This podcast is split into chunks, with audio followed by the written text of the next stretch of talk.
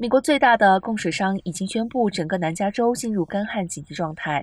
南加州大都会供水区向二十六个不同的机构供水，这些机构为洛杉矶和圣地亚哥县等主要人口中心供水。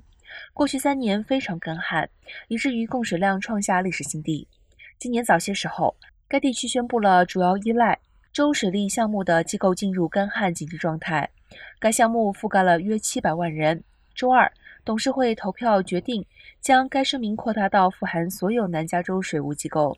他们呼吁各机构立即减少进口水量。